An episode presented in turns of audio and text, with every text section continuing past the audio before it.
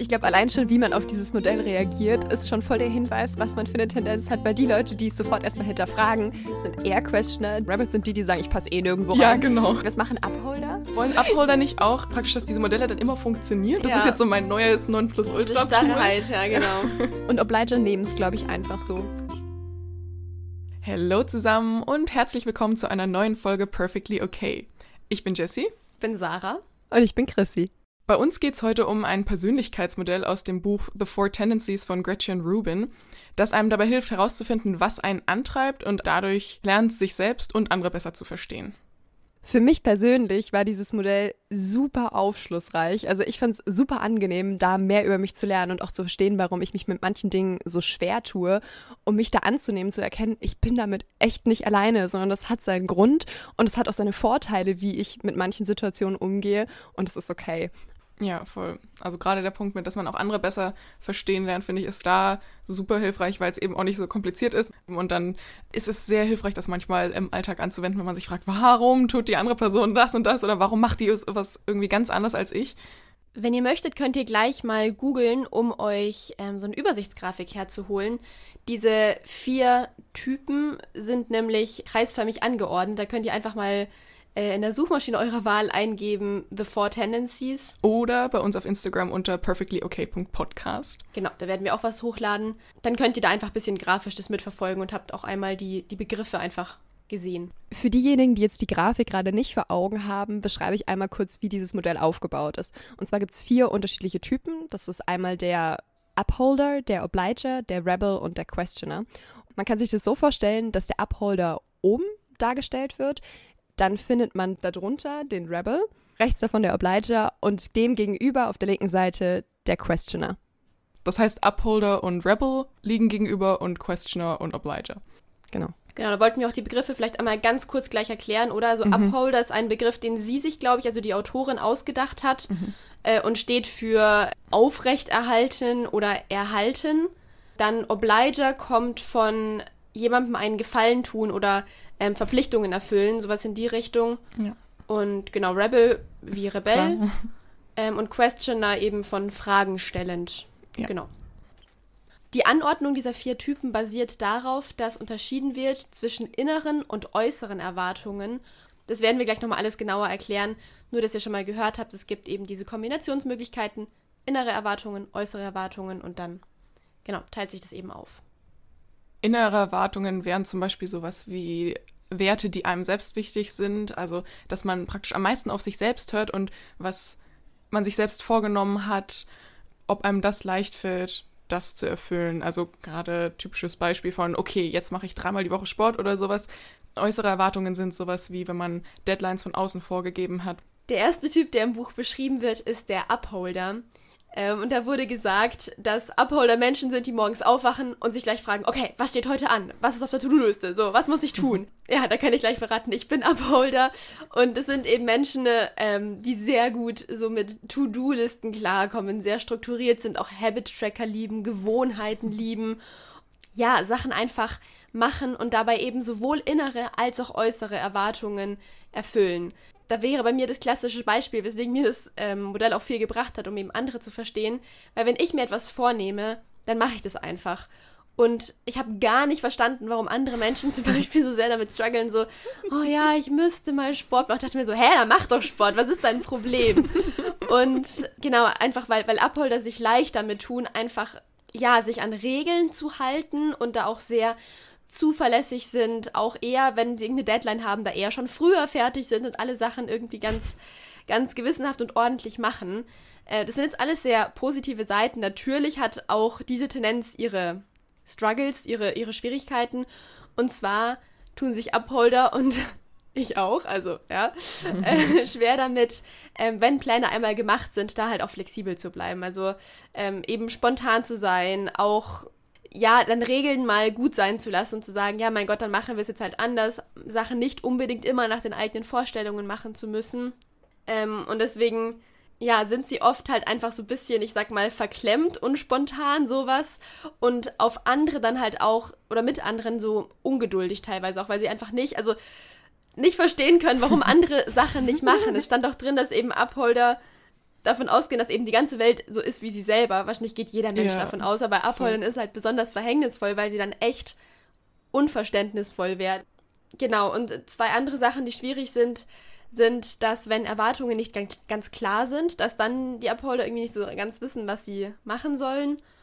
Und dass sie teilweise auch an Erwartungen festhalten, die eigentlich nicht sinnvoll sind, sondern das einfach so aus Prinzip machen und sich da auch teilweise in etwas verrennen. Und ich bin genau diese Person, die Sarah wahrscheinlich einfach partout, oder nicht Sarah konkret, sondern halt Upholder insgesamt nicht so gut verstehen könnten, weil ich bin nämlich ein Obliger. Heißt so viel wie, ich tue mich leicht mit äußeren Erwartungen, also sprich, wenn mir eine Deadline gesetzt wird in der Uni zum Beispiel oder wenn andere Menschen was von mir erwarten und sagen, hey, du musst dann und dann da sein, dann bin ich eher da. Aber wenn ich mir selber vornehme, dass ich jetzt dreimal die Woche Sport mache, pff, dann passiert das nicht. Und es ist genauso tatsächlich bei unglaublich vielen eigenen Zielen, die ich mir setze, oder das ist allgemein bei Obligern so, dass die sich einfach sehr schwer tun, wenn es darum geht, ihre eigenen Erwartungen zu erfüllen. Und die neigen dann eben dazu, dass sie da sich auch selbst dafür verurteilen. Also ich mache das auch ganz gerne, ähm, weil sie sagen, hey, wie kann das denn sein? Ich bin irgendwie zu faul und ich müsste einfach nur disziplinierter sein. Und dabei ist das aber gar nicht das Problem, sondern das Problem ist einfach, dass sie sich eben schwer tun, wenn keine äußere Deadline, niemand anderes da ist, der was von ihnen erwartet, dass sie das eben schwierig finden, damit umzugehen. Und das hört sich erstmal nicht so schön an. Also ich muss sagen, als ich das, das erste Mal gehört habe, war ich so, oh, nee, das will ich gar nicht sein, das ist ja voll nervig. Alles andere ist irgendwie viel besser.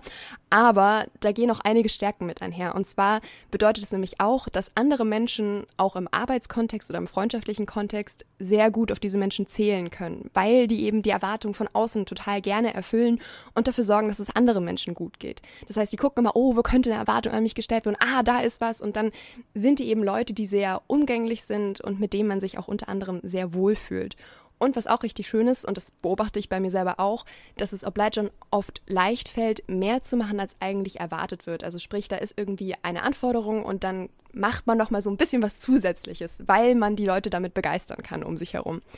Das heißt, wenn man das irgendwie hinbekommt, dass äußere und innere Erwartungen miteinander einhergehen, also innere Zielsetzungen auch den äußeren Zielsetzungen entsprechen, dann können Obliger super happy sein und auch gar nicht merken, dass sie Obliger sind, sondern denken, ach, ich bin ja eigentlich ein Upholder. Das wird halt erst schwierig, wenn das dann nicht mehr so ist. Und das bedeutet eben auch, wenn man eben keine äußeren Erwartungen hat, dass man sich schnell mh, mit sich selber, glaube ich, nicht so gut fühlt. Oder aber auch, dass man nicht so gut Nein sagen kann, wenn Erwartungen an einen gestellt werden. Also das kann ich zum Beispiel auch gar nicht gut. Ich denke mal, ich muss jede Erwartung erfüllen, die um mich rum ist. Und dadurch wird man auch schnell ausnutzbar. Und man hat oft das Gefühl, dass man für sich selber nicht so viel tut wie für andere. Und dann besteht da die Gefahr, dass man in so eine Oblige Rebellion reinrutscht. Also sprich, dass man dann plötzlich sagt, von heute auf morgen, von einem auf den anderen Moment so, nee, ich mache gar nichts mehr. Ich erfülle überhaupt keine Erwartungen, ich halte mich an überhaupt keine Ziele, die mir von außen vorgegeben werden. Ich mache einfach nichts. Und das kann Menschen um einen herum ganz schön für den Kopf stoßen, weil man ja eigentlich die ganze Zeit immer genau das macht, was erwartet wird und plötzlich dann auf einmal überhaupt nichts mehr davon. Und das fühlt sich für einen selber auch nicht so schön an. Also es kann mit sehr viel, kann sehr explosiv sein. Bei mir zum Beispiel ist es oft sehr explosiv, dass ich einfach sage, boah, nee, mache ich jetzt gar nicht mehr. Und bei anderen Leuten ist es einfach schleichend, leise von heute auf morgen, die dann sagen, okay, nee, höre ich einfach auf und die sich dann total aus dem Leben zurückziehen von anderen Menschen. Sozusagen, Ja. dass man unter diesem Druck zusammenbricht, dass man immer das Gefühl hat, die ganze Zeit habe ich jetzt Erwartungen erfüllt, aber jetzt ist es gerade einfach zu viel und jetzt kann ich nicht mehr. ja, was da noch dazu kommt, ist, dass man, glaube ich, auch dazu neigt, Erwartungen zu sehen, wo eigentlich gar keine Erwartungen sind. Also man ist quasi immer auf der Suche nach irgendwelchen Erwartungen, die an einen gestellt werden könnten. Und wenn man immer denkt, da ist irgendjemand, der was von einem will, das ist einfach ganz schön anstrengend. Und ich glaube, daran sieht man auch schon voll gut, wobei einem das Modell halt gut helfen kann. Also zum Beispiel, wenn man gerade als Obliger eben damit struggelt, so, okay, warum kann ich eigene Erwartungen nicht erfüllen oder warum habe ich eigentlich die ganze Zeit das Gefühl, dass andere Menschen Erwartungen an mich stellen, dass man eben sich selbst besser kennenlernt dadurch und dann auch sieht, okay, ich muss einfach nur einen Weg für mich finden, wie ich zum Beispiel mir äußere Erwartungen schaffen kann und wie ich klarer trennen kann, wann wirklich Erwartungen an mich gestellt werden und wann eben nicht. Und dann läuft das aus, sozusagen. Dann kann ich auch innere Erwartungen erfüllen. Ich muss nur einen anderen Weg für mich finden, weil ich würde sagen, oft in dieser ganzen Productivity World und so weiter richten sich viele Tipps an Upholder. Also gerade so in Richtung, schreib dir eine To-Do-Liste, mach einen Habit-Tracker und so. Ich habe das Gefühl, das ist sehr oft eher an Menschen aus der Tendenz gerichtet. Und dann kriegen Obliger, glaube ich, schnell das Gefühl, dass irgendwas falsch mit ihnen ist. Aber es ist nichts falsch mit ihnen. Sie funktionieren nur anders. Und da muss man einfach einen anderen Weg für sich finden. Ich finde, es ist voll wichtig, sie funktionieren genauso gut. Nur eben auf eine andere Art und Genau, Weise. ja. Und wenn man da seinen Weg findet, dann klappt das auch alles ganz wunderbar. Und wie gesagt, das bringt ja auch einiges an Stärken mit sich. Ich glaube, Obliger sind dadurch auch sehr soziale Menschen, einfach weil sie ja praktisch nicht so festgefahren sind teilweise, wie jetzt zum Beispiel vielleicht noch ein Upholder eher ist, weil es Obligern, Obligern ja vor allem darum geht, auch gemocht zu werden. Also die reagieren ja auch sehr, sehr stark auf Lob. Dadurch sind sie sehr viel anpassbarer zum Beispiel und, und noch, ja, umgänglicher in Anführungszeichen. Ja, also die meisten Menschen sind tatsächlich Obliger und die kommen auch mit allen Tendenzen um sie herum am besten klar. Also oft ist es so, dass es so gegensätzliche Tendenzen, die es auch gibt, die haben da ein bisschen Schwierigkeiten miteinander und Obliger sind recht umgänglich, sagt man so schön. Das heißt, Chrissy reagiert ja vor allem auf äußere Erwartungen, aber tut sich schwer mit inneren Erwartungen. Und bei mir ist es genau das Gegenteil. Ich bin Questioner und dementsprechend, wenn wir das jetzt grafisch uns nochmal in den Kopf rufen, auf der gegenüberliegenden Seite von Chrissy. Das heißt, ich reagiere sehr stark auf innere Erwartungen und weniger stark auf äußere. Questioner müssen in allem immer einen Sinn sehen. ja, und das äh, spiegelt mich sehr stark wider. ähm, ja, es ist einfach, das sagt ja schon der Name, dass Questioner alles hinterfragen und dementsprechend ihren Antrieb daraus ziehen, dass eben etwas Sinn macht und dass, dass, es, dass man irgendein Ziel mit was verfolgt. Als ich das Buch zum ersten Mal gelesen habe, ist mir erst aufgefallen, wie oft ich immer den Sinn von Dingen hinterfrage und eben mich fast nur dann zu irgendwas motivieren kann, wenn ich auch einen Sinn für mich darin finde. Also mich macht es zum Beispiel wahnsinnig, wenn man irgendwas einfach nur so macht, weil man es halt immer schon so gemacht hat oder weil das jetzt praktisch eine Regel ist, aber diese Regel für mich keinen Sinn ergibt. Also deswegen war es in der Schule zum Beispiel auch immer so, dass ich mich für Fächer wie Kunst zum Beispiel extrem schwer motivieren konnte, unabhängig davon, dass ich es auch einfach nicht so gerne mochte. Aber wenn ich den Sinn darin nicht gesehen habe, dass man dieses Fach zum Beispiel in der Schule unterrichtet, war das einfach so viel schwerer für mich, weil ich immer das Gefühl hatte, das bringt mir ja gar nichts, warum soll ich das jetzt machen? Und dann kann ich mich extrem querstellen. Was ich da ganz spannend finde bei Questionern ist, dass es ja nicht einen universellen Sinn gibt, sondern dass jeder Genau, ja. Questioner den Dingen seinen eigenen Sinn gibt. Also für manche zum Beispiel ist es total logisch, dass man in der Schule für einen Abschluss irgendwie lernen muss oder für eine Prüfung, weil die sagen, naja, der Sinn, dass ich dafür lerne, ist, dass ich am Ende einen Abschluss habe, mit dem ich XY machen kann. Für andere Leute aber oder für andere Questioner ist es wiederum so, dass die sich denken, pff, das macht ja gar keinen Sinn, dass ich jetzt hierfür lernen muss, weil den Abschluss brauche ich ja gar nicht. Die sehen dann da keinen Sinn drin und tun sich deswegen zum Beispiel total schwer in der Schule. Das kann also so oder so sein und das ist eben ganz spannend zu beobachten, wie Questioner für sich manche Dinge auch begründen können und andere Dinge halt gar nicht. Ja, total. Dann ähm, passt auch ganz gut zum Thema Fragen stellen und so weiter. Questioner recherchieren immer sehr exzessiv und sind auch oft sehr informierte Menschen, die auch ähm, anderen Menschen oft als Informationsquelle bieten, einfach weil sie es lieben, Dinge zu hinterfragen und tief in Dinge einzutauchen. Sie können sehr effizient sein, nein, beziehungsweise sie sind sehr effiziente Menschen, ähm, einfach weil sie es nicht mögen, Zeit zu verschwenden und ja, eben alles, was nicht so viel Sinn macht. und ähm, deswegen sind es meistens Menschen, die so alles zack, zack, zack, zack machen und aber auch nicht zwangsweise hundertprozentig. Also das kenne ich zum Beispiel auch. Ähm, Gerade jetzt zum Beispiel bei, in Zusammenarbeit mit Sarah und Chrissy oder so. Obliger und Upholders sind beides ähm, Typen, die sehr darauf bedacht sind, ja eben äußere Erwartungen zu erfüllen und auch so 100% zu erfüllen, würde ich sagen. Und bei Question ist es eben immer eher so in die Richtung, ja, aber was, was bringt mir jetzt diese, was bringen mir diese letzten 10% zum Beispiel? Weil 90% ist doch auch schon gut. Also immer eben dieses Hinterfragen. Da hilft es eben auch wieder, wenn man eben sich in andere dann wieder hineinversetzt und sieht, okay, das ist eben ein anderer Typ Mensch als ich und so. Und dann aber auch äh, bei sich selbst zu erkennen, ah ja, da kickt gerade wieder die Questioner-Tendenz eben. Questioner können sich schwer damit tun, Autoritäten zu akzeptieren, wenn sie das Gefühl haben, die haben eigentlich keine Berechtigung. Dadurch können sie auch ein bisschen schwerer im Umgang sein, einfach weil sie sich schnell querstellen, wenn sie irgendwas, finde ich, sinnvoll äh, erhalten und auch ein bisschen anstrengend für andere Menschen. Und was viele Questioner haben, ist die Analysis Paralysis, also dass man sich gelähmt fühlt, einfach weil man überanalysiert und immer mehr hinterfragt und halt ähm, zum Beispiel auch extrem viel recherchiert und so weiter und dann irgendwann überfordert ist von den ganzen Informationen und halt gar nichts mehr macht. Und Questioner sind auch oft ein bisschen wie Upholder, äh, intolerant ist jetzt ein hartes Wort, aber können unverständnisvoll gegenüber anderen sein. Die letzte Tendenz, die übrig bleibt, ist der Rebel, also genau gegenüber vom Upholder. Das sind diejenigen, die sich sowohl mit inneren als auch äußeren Erwartungen schwer tun. Genau. Ich war mir zum Beispiel lange nicht sicher, ob ich denn jetzt ein Obliger oder ein Rebel bin, weil ich definitiv auch eine Tendenz in diese Richtung habe. Sich schwer tun mit inneren und äußeren Erwartungen ist natürlich erstmal für das System, in dem wir leben, gar nicht so einfach, weil es ja ein System ist, was viel mit Erwartung arbeitet, also gerade zum Beispiel in der Schule. Rebel funktionieren aber tatsächlich ganz besonders gut mit so Energieschüben. Also das kann sein, dass die plötzlich total Lust auf irgendwas haben und das können die total ausnutzen und sind dann ungeheuer produktiv und dann auch bereit, unglaublich viel Energie in eine Aufgabe zu stecken, in ein Projekt, worauf sie wirklich Lust haben. Wenn aber ein Rebel überhaupt keine Lust auf irgendwas hat, dann wird man den auch unglaublich schwer dazu bekommen, das wirklich zu machen. Und ganz grundsätzlich, wenn man denen irgendwas vorschreibt, also sagt, das muss jetzt gemacht werden, kann man erstmal davon ausgehen, dass sie sagen, nee, also wenn du sagst, dass ich es jetzt machen muss, mache ich es erst recht nicht. Und genauso aber auch andersrum, wenn man einem Rebel sagt, so, ich bin mir nicht sicher, ob du das schaffst, dann kickt diese innere Rebellion von, Moment mal, da hat jemand gesagt, das kann ich nicht schaffen. Und dann zeigen sie einem erst recht, was in ihnen steckt und sind so voll so, oh ja, doch, ich, das zeige ich dir, das mache ich. Und dann sind sie meistens damit auch ziemlich erfolgreich.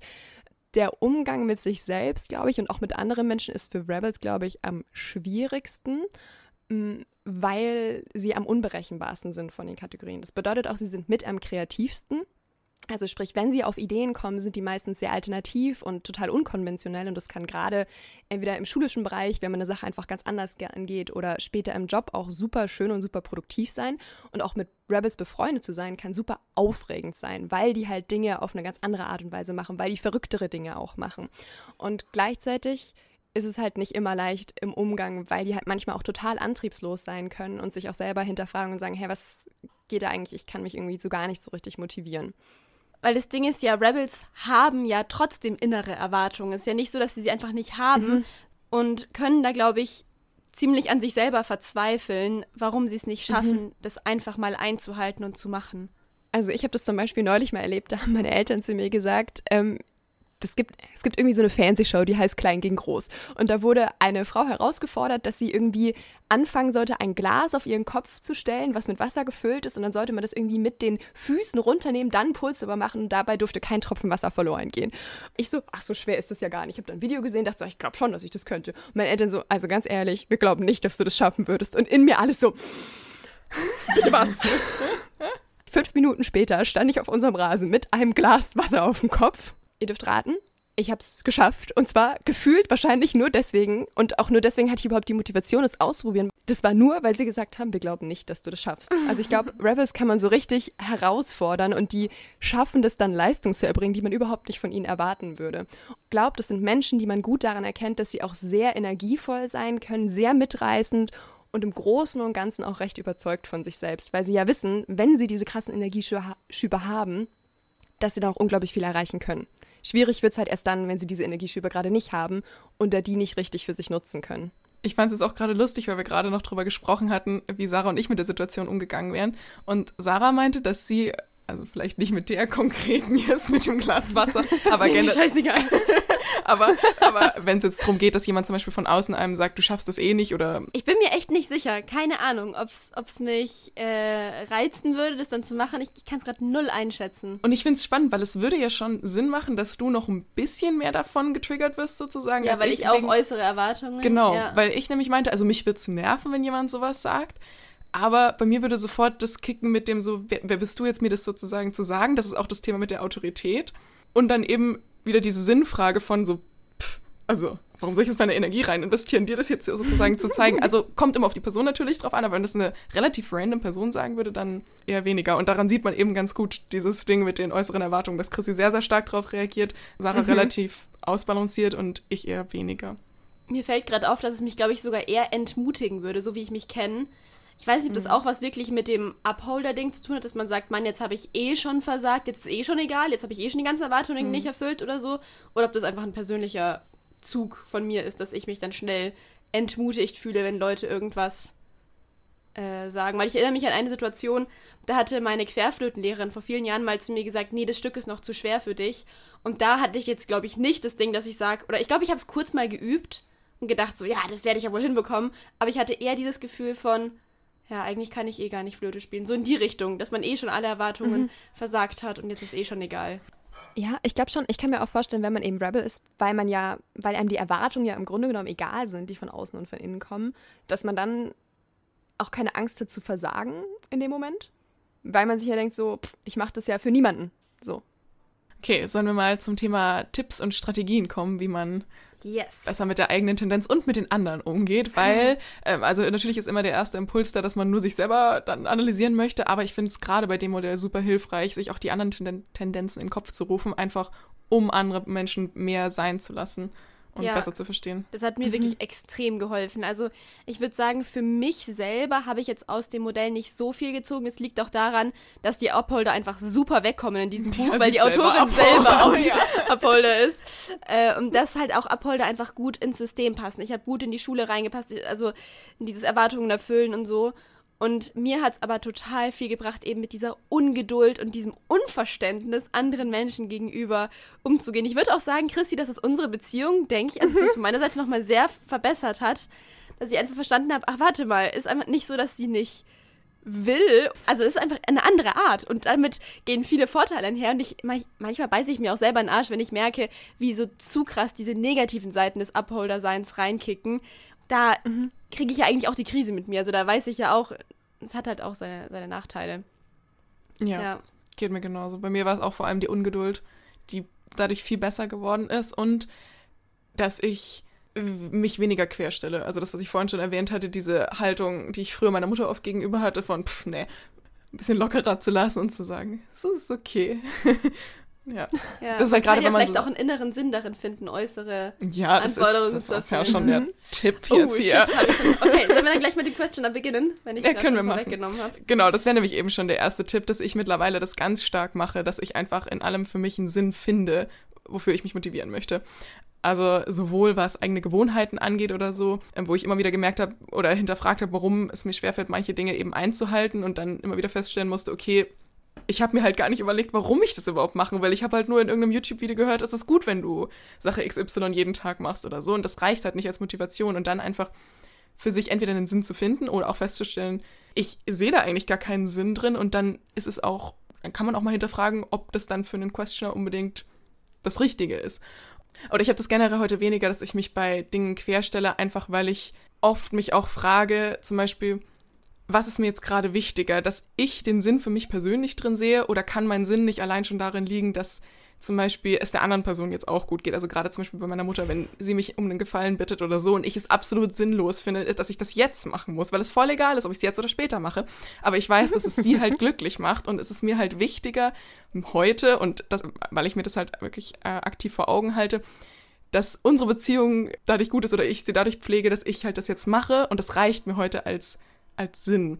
Ja, das heißt, ich kann allen Questionern nur empfehlen, aktiv nach einem Grund für Dinge zu suchen und dann kann man sich eigentlich für das aller, allermeiste wirklich motivieren, würde ich sagen. Und ich merke auch, dass bei mir es einen Riesenunterschied macht, ob ich mich eben aktiv zu was entscheide mit einem Ziel.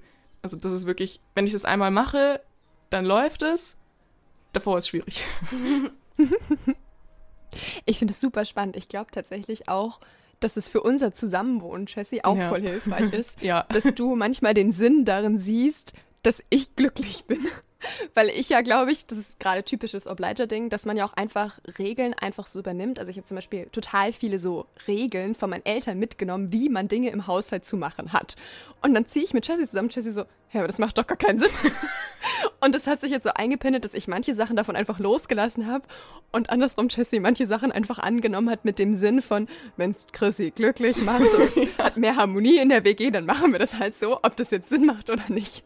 Also ich glaube, gerade da kann es für Question echt hilfreich sein, sich zu überlegen, auch was hat es für andere Menschen für einen Sinn und Ja, ich finde es einfach so sinnvoll, da Prioritäten zu setzen. Und ähm, was ich auch noch sagen wollte, wobei einem die Questioner-Tendenz sehr helfen kann, ist auch Grenzen zu setzen. Das ist bei mir noch äh, in Arbeit.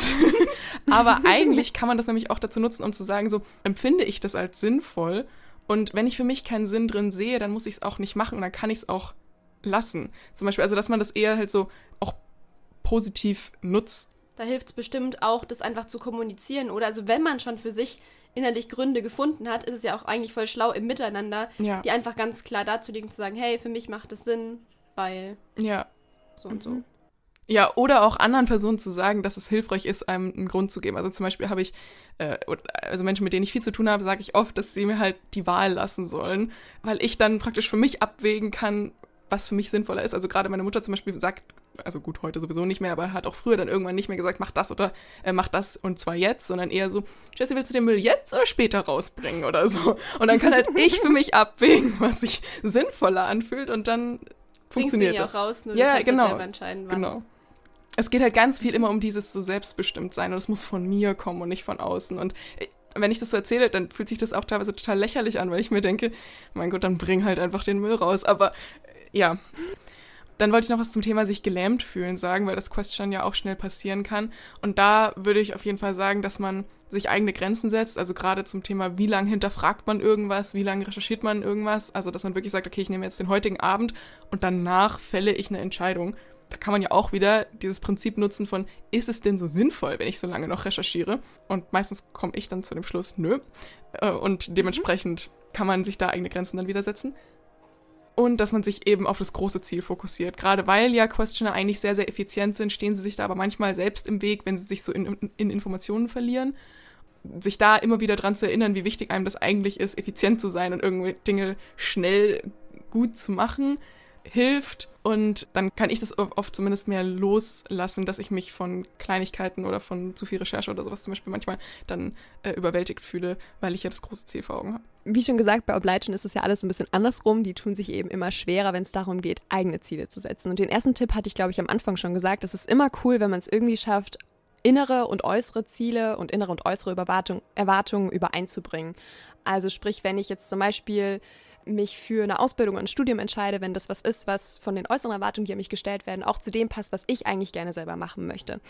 Und ich glaube, ganz wichtig ist auch, dass man, oder was sehr hilfreich sein kann, ist, dass man sich äußere Erwartungen selber schafft, wenn man innere Ziele erfüllen möchte. Also zum Beispiel, wenn ich jetzt sage, ich möchte dreimal die Woche Sport machen, dass ich mir dann irgendjemanden suche, dass ich sage, komm, wir machen das immer zusammen. Jeden Montag, jeden Mittwoch und jeden Freitag. Also auch Strukturen schaffen ist super hilfreich, machen wir das zusammen. Und dann gibt es ja da auf einmal eine andere Person, die sich das auch von einem wünscht.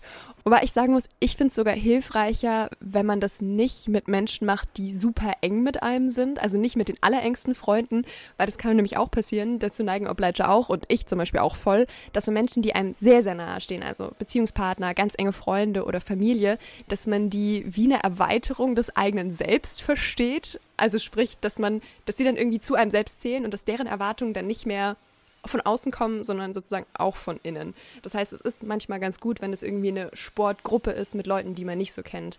Oder auch bei Lerngruppen kann das genauso gut helfen. Und was viele Leute auch machen, ist, dass es denen hilft, wenn es mit Geld verbunden ist. Also zum Beispiel, wenn ich jetzt in einen Verein gehe und für einen Sport Geld bezahle oder zum Musikunterricht, dann weiß ich ja, da ist schon mal Geld geflossen, da muss ich ja jetzt was machen, da ist ein gewisser Druck dahinter.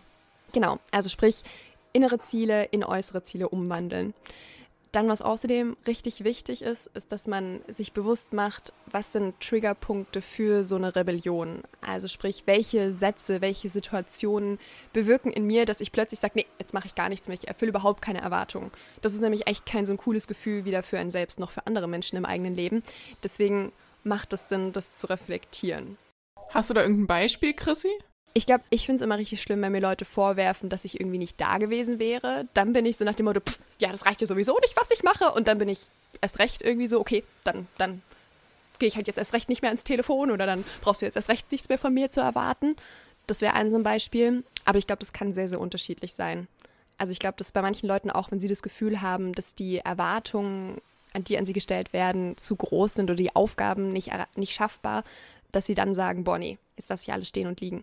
Das ist zum Genau. Beispiel auch ein super hilfreicher Punkt für Freunde und Freundinnen zu wissen oder BeziehungspartnerInnen oder wer auch immer. Also ich weiß nur, dass es mir oft geholfen hat, Chrissy da besser zu verstehen, einfach weil Chrissy schon immer regelmäßig, wir haben das immer Selbstfindungsphasen genannt hatte, Ähm, wo rückblickend gesehen ihr einfach halt alles zu viel wurde.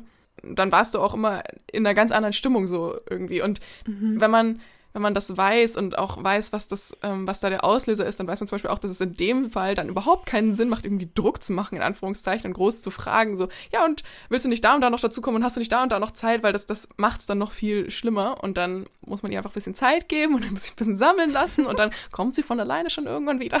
Das auch nicht persönlich zu nehmen. Und man kann es natürlich als Oblige den anderen Leuten auch leichter machen, indem man den anderen Leuten eben sagt, so hey, ich habe manchmal so Momente, das hat nichts mit dir zu tun, das fällt mir in dem Moment gerade ein, weil ich glaube, dass ich früher nicht genau wusste, was das ist mit diesen Selbstfindungsphasen und ihr glaube ich auch nicht. Und irgendwann war es halt normal. Dann konnte ich irgendwann sagen, hey Leute, ist wieder sowas.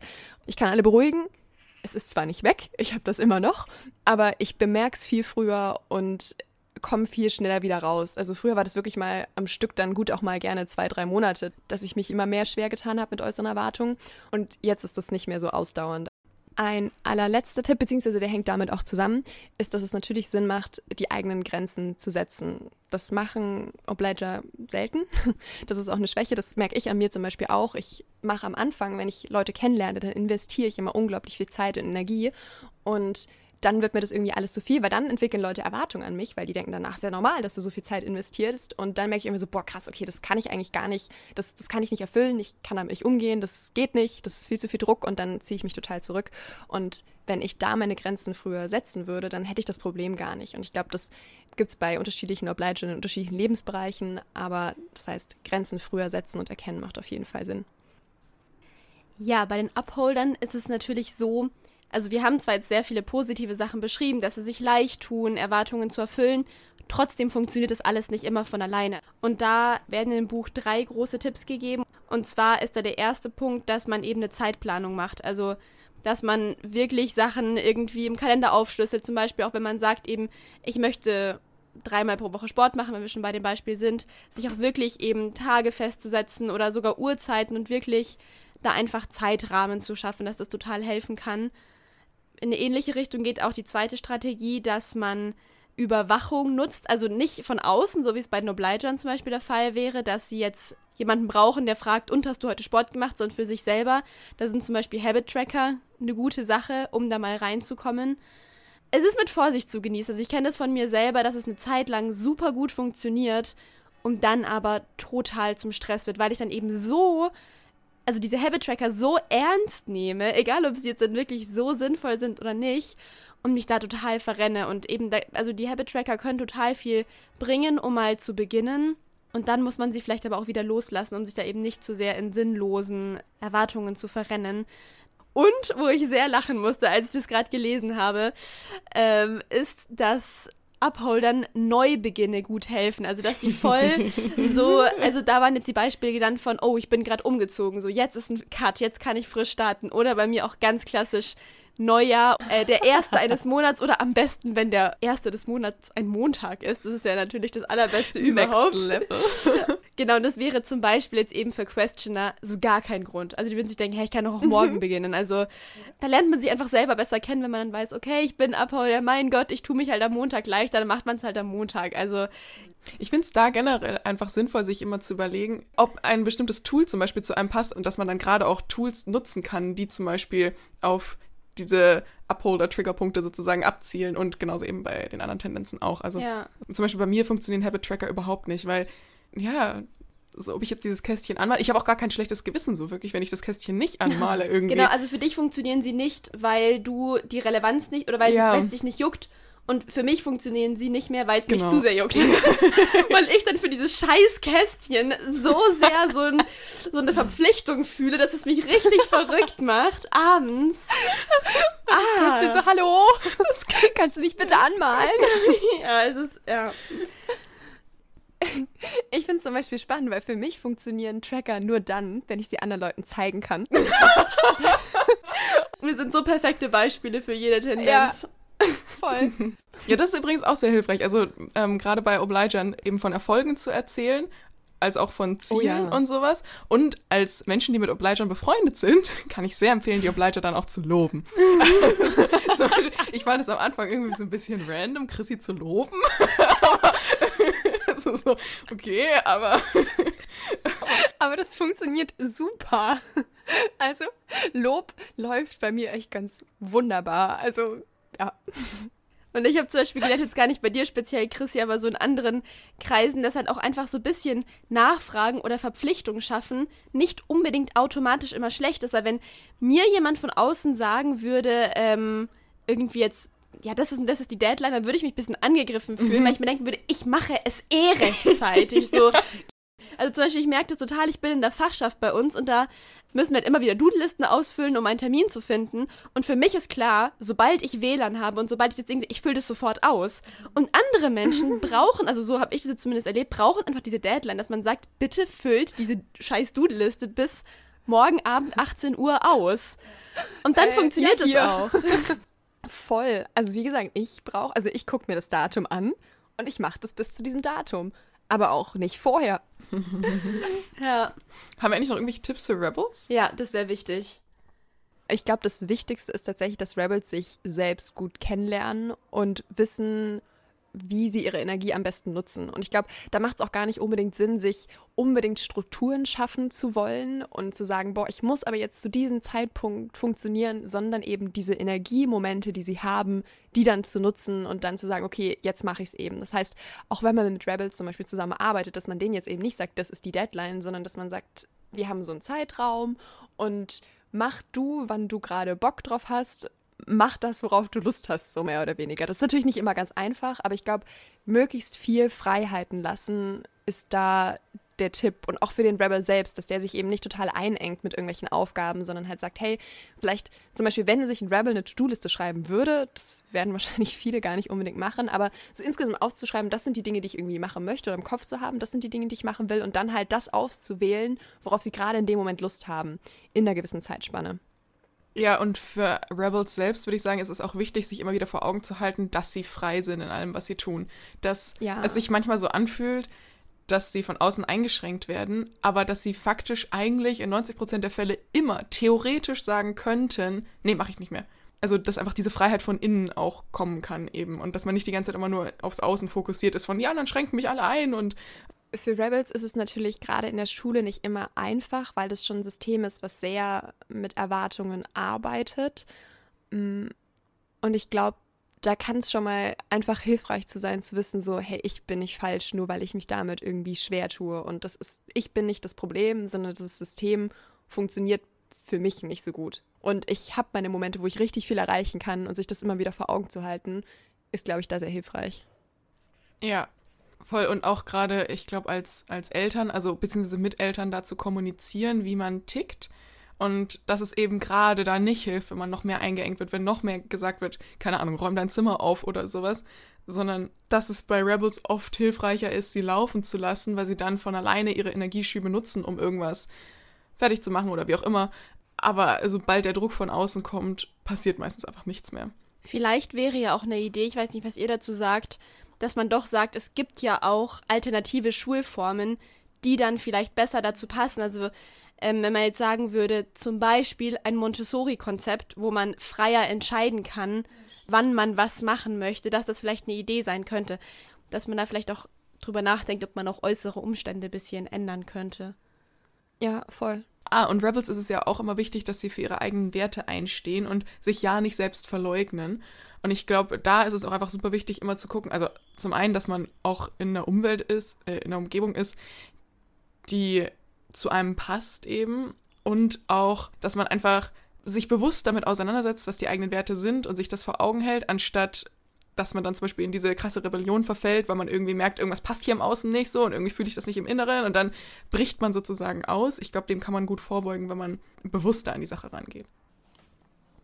Diese vier Typen kommen allerdings nicht nur in einer Reihenform vor, sondern meistens hat man einen Schwerpunkt. Also bei mir, ich glaube mittlerweile, dass ich ein Obliger bin und dann gibt es immer noch die Tendenz, in der Tendenz sozusagen, ähm, zu einem der anderen Typen hin.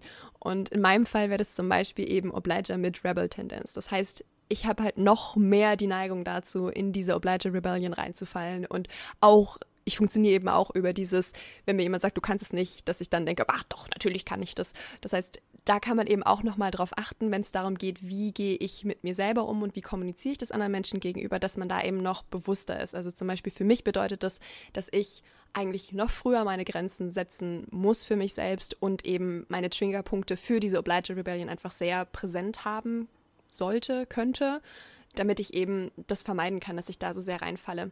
Das sieht man auch ganz gut in dieser Grafik, die wir, von der wir euch vorhin schon erzählt haben, da diese Kreise, die sich eben am Rand immer überschneiden, ähm, das sind eben die Tendenzen zu denen man innerhalb einer Tendenz noch eine Tendenz haben kann. Wow. Aber zum Beispiel, wenn man sich jetzt überlegt, also beim Obliger wäre das jetzt eben auf der einen Seite ähm, der Rebel und auf der anderen Seite der Upholder. Und ich würde zum Beispiel sagen, dass ein Obliger mit Upholder-Tendenz sich viel leichter damit tut, zum Beispiel To-Do-Listen zu schreiben, als ein Ja. Obliger mit Rebel-Tendenz, Ja. einfach weil äh, den das nicht so stresst. Also ein Obliger mit Rebel-Tendenz ist vielleicht auch schnell erdrückt von so einer To-Do-Liste und ist irgendwann überfordert und macht dann gar nichts mehr. Und so ein Obliger mit ähm, Upholder-Tendenz hat noch viel mehr diesen, diesen Spaß auch an der Liste und tut sich noch leichter damit, zumindest auch eigene Erwartungen zu, zu erfüllen. Hat einfach noch mehr vom Upholder eben. Genau. Da schließt sich aber aus, also die, die gegenüber voneinander liegen, die können sich eben nicht überschneiden. ja, du kannst natürlich nicht äußere Erwartungen, also das macht ja keinen Sinn, weil Obliger und Questioner zum Beispiel sind ja das genaue Gegenteil Genau. voneinander. Oder eben Upholder und Rebel. Ja, heißt nicht, dass man nicht einzelne Dinge trotzdem Nein. Also natürlich nicht. kann man Es als ist ja auch nur eine Dinge Annäherung. hinterfragen. Man kann auch ein Rebel sein, der To-Do-Listen geil findet. Das ist natürlich immer sehr individuell, aber es ist eher unwahrscheinlicher. Genau. Klar, bei diesem, es also oder ist- bei allen Persönlichkeitsmodellen geht es ja nie darum, sich dadurch zu limitieren und in eine Schublade zu stecken, Genau, sondern ja. es geht ja immer nur darum, sich besser zu verstehen, andere besser zu verstehen und niemand passt perfekt in eine Schublade. Also jeder Mensch hat so viele Facetten. Ähm, das ist, glaube ich, Mhm. ganz klar. Ja, Genau, und es ist ja auch ganz explizit, da geht es ja wirklich nur um Erwartungen. Und das Genau, beschreibt ja. nicht die ganze Persönlichkeit. Ich kann ja auch noch das Beispiel von mir sagen. Ich glaube, dass ich Upholder mit der Tendenz zum Questioner bin. Das beste Beispiel für mich ist Veganismus, dass ich da einmal vor eineinhalb Jahren zwar halt viel, viel, viel, viel recherchiert habe und dann für mich festgelegt habe, okay, das ist der richtige Weg für mich. Und trotzdem komme ich immer mal wieder ein bisschen vom Weg ab und bin so, ah ja, so schlimm ist es ja gar nicht so. Und dann, ja genau, hilft mir diese Questioner-Seite, dass ich immer wieder das hinterfragen muss und wirklich hinterfragen muss, okay, wie schlimm ist es wirklich, Tierprodukte zu essen? Also ich, ich brauche das wirklich, habe ich jetzt festgestellt, alle drei Monate spätestens, mi- mich nochmal mit den ganzen Schlachtszenarien auseinanderzusetzen, mich nochmal mit den ganzen Zahlen auseinanderzusetzen, mir die ganzen Horrorszenarien anzuschauen. Und dann kann ich wieder meinen Abholderweg gehen und sagen, okay, ich bin da strikt. Aber manchmal vergesse ich das sonst so ein bisschen. das finde ich gerade so witzig, dass du das sagst. Das ist ja voll das gute Beispiel auch jetzt wieder, weil äh, mich oft Leute fragen, also warum mir das so leicht gefallen ist, so auf Veganismus umzusteigen. Also bei mir, mir war das wirklich von heute auf morgen und ich hatte nie ein Problem damit, das irgendwie einzuhalten. Und für mich fühlt sich das überhaupt nicht nach einer Einschränkung an. Und ich glaube, das ist auch dieses, ich habe einmal so einen Sinn drin gesehen und dann habe ich das einfach sozusagen gemacht. Das fand ich jetzt gerade lustig. Ja, und ich glaube, ich bin eben am. Anfang mehr aufgesprungen wegen Erwartungen. Also ich, ich, ich habe es schon hinterfragt. Ich habe natürlich auch die Gründe gesehen, aber ich glaube, bei mir war der erste Impuls nicht wie bei dir, okay, das macht voll Sinn, sondern bei mir war es dann irgendwie so, okay, ich will alles richtig machen. Auch so ein Perfektionismus. Und okay, auch wenn, wenn gerade wenn ein paar YouTuber, ein paar Instagramerinnen oder sowas das sagen, okay, gut, das will ich richtig machen. Und dann muss ich immer noch mal hinterfragen, okay, wie sind die Zahlen nochmal genau? Und dann eben meine Questioner-Tendenz auch in den nächsten Schritten nochmal mit ins Boot holen. Ja, Bei mir ist es zum Beispiel so, dass ich mich erst leicht tue mit dem Thema Veganismus, seitdem ganz viele Menschen in meinem Umfeld vegan sind. Das heißt, gefühlt die Erwartung von außen da ist, dass ich mich vegan ernähre. Und es ist für mich ganz super, weil das mit meinen inneren Erwartungen auch zusammenpasst. Also passen innere und äußere. Und jetzt bin ich so, ah ja, ist ja ganz einfach. Aber früher ging das nicht. ja, das ist so lustig. oh, super spannend. Ja. Ich bin Questioner mit Upholder-Tendenz und ich würde sagen, dass das auch ein Grund ist, warum Sarah und ich super gut zusammen funktionieren, wenn es um so Arbeitskontext, also wir funktionieren auch so gut zusammen, aber halt besonders, wenn man so Aufgaben zusammen macht, weil wir eben jeweils die Tendenz des anderen, der anderen sehr gut verstehen können und eben auch einen Teil davon eben haben. Und das hat in der Schule schon immer gut funktioniert, weil Ja, oh, Gruppenarbeiten, ich hab's gehasst, nur mit Jessie war's okay. Und das ist ganz lustig eben. Und ich würde sagen, das wird immer stärker. Ich habe eine immer größere Upholder-Tendenz, je älter ich werde, weil ich mich heute auch viel leichter mit Regeln tue. Ich glaube, bei mir ist es genau andersrum. ich habe mich früher, ich habe manchmal das Gefühl, so, warum schaffe ich es nicht, mich einfach mal an Sachen zu halten? Ich glaube, bei mir geht's viel mehr jetzt in diese, was ist wirklich sinnvoll, aber äh, weiß ich nicht. Ich, ich glaube, es zu beobachten, vielleicht über, oder was heißt, vielleicht will ich auch einfach nur, dass es so ist, weil ich Questioner irgendwie immer sympathisch fand und ich wollte immer besonders Questioner-mäßig sein, also vielleicht bilde ich es mir auch nur ein, ich weiß es nicht. Ich finde Questioner auch immer schon sympathisch, weil ich glaube, gerade das, was man so gar nicht hat, ich war immer so, ich will auch Dinge hinterfragen, ich will nicht Dinge einfach nur so machen, aber ich habe die Tendenz halt gar nicht. Und das ist aber auch okay. Und deswegen finde ich es aber auch schön, Menschen in meinem Leben zu haben, die so sind, weil das bereichert mich ja dann auch, weil ihr beide Sachen hinterfragt, die ich vielleicht nicht hinterfragen würde, wo ich dann denke, oh ja. Und ich glaube, das ist ja auch ganz schön, weil man sich halt doch auch ergänzt. Total, also für, ich weiß zum Beispiel für Questioner oder für mich zum Beispiel ist es auch richtig schön, zum Beispiel eben, das Gegenteil von mir in Anführungszeichen in meinem Leben zu haben, also gerade mit Chrissy, weil ich weiß, dass sie eine unglaublich dankbare Aufnahmequelle für meine ganzen Infos ist. Also, keine Ahnung, jetzt ein anderer Questioner würde sich ja denken, so, also die mögen es meistens fast eher gar nicht, wenn man denen da so ein bisschen reingrätscht. Ähm, weil Kann selber recherchieren. Ja, eben, was, was willst du jetzt von mir? Und das ist einfach schön. Also, ja, man ergänzt sich ja eben gegenseitig. Genau, aber deswegen, und Questioner können eben die Tendenz Upholder oder Rebel haben und dann Rebel dementsprechend die Questioner-Tendenz oder die Obliger-Tendenz. Ja. Genau, das war jetzt aber ja einfach nur ein Einstieg in die Thematik. Ihr könnt auch jeweils, wenn ihr schon eine Idee habt, wo ihr reinfallen könntet, in welche Kategorie, könnt ihr da auch nochmal genauer recherchieren. Es gibt auch einen Test auf der Seite von Gretchen Rubin, aber wie gesagt, versteift euch nicht auf das Ergebnis. Am Ende ist es auch nicht so relevant. Ja. Also wir haben zwar jetzt eine Stunde drüber geredet, aber nein, aber es geht einfach darum, sich selber besser zu verstehen eben und Ja. dann könnt ihr nochmal einen Deep Dive machen. Ist auch klar, dass das jetzt vom Questioner kommt irgendwie. Genau. Stimmt halt echt. Ich glaube, allein schon, wie man auf dieses Modell reagiert, ist schon voll der Hinweis, was man für eine Tendenz hat, weil die Leute, die es sofort erstmal hinterfragen, sind eher Questioner. Die Rebel, also Rebels sind die, die sagen, ich passe eh nirgendwo Ja, rein. genau. Ja. Oh ja. Ich weiß gar nicht, was machen Upholder? Also ich ordne mich da super ein, so, okay, jetzt weiß ich, wo ich reingehöre, danke schön, so ist es jetzt, so dieses...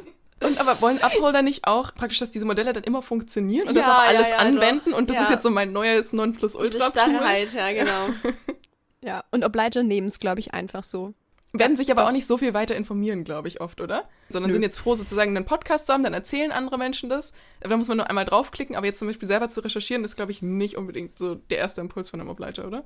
Ich würde sagen, was bei dieser ganzen Thematik super wichtig ist, ist es wirklich von einer positiven Warte auszusehen. Chrissy hat es beschrieben, dass sie am Anfang gar nicht so glücklich war mit dem Buch, weil man muss auch wirklich sagen, ich habe das auch so in Erinnerung, dass, glaube ich, Questioner und Upholder in dem Buch sehr gut wegkommen. Man merkt es, dass da halt der Fokus drauf liegt und deswegen würde ich euch wirklich empfehlen, wenn ihr das Buch selber lest, wirklich immer diese positive Grundstimmung im Hinterkopf zu behalten, wenn es irgendwie geht. Und es gibt auch genug Videos von zum Beispiel Obligern selbst oder sowas, die das dann nochmal ganz anders darstellen und Genau. wo man auch sieht, das Ja. hat noch viel mehr Facetten, als das in dem Buch beschrieben wird. Ja. Und man kann es auch echt ein bisschen mit Humor nehmen. Also ich finde es mittlerweile immer wieder auch ganz amüsant, diese Macken in Anführungszeichen an mir zu erkennen, zu sehen, so, ah, Obliger speaking. Schreibt uns unbedingt eure Tendenz und äh, eure Macken dazu, das würde mich sehr Oh interessieren. ja, das sind lustige Stories. Und dann hören wir uns nächste Woche wieder. Genau. Tschüss. Danke fürs Zuhören. Ciao. Tschüss.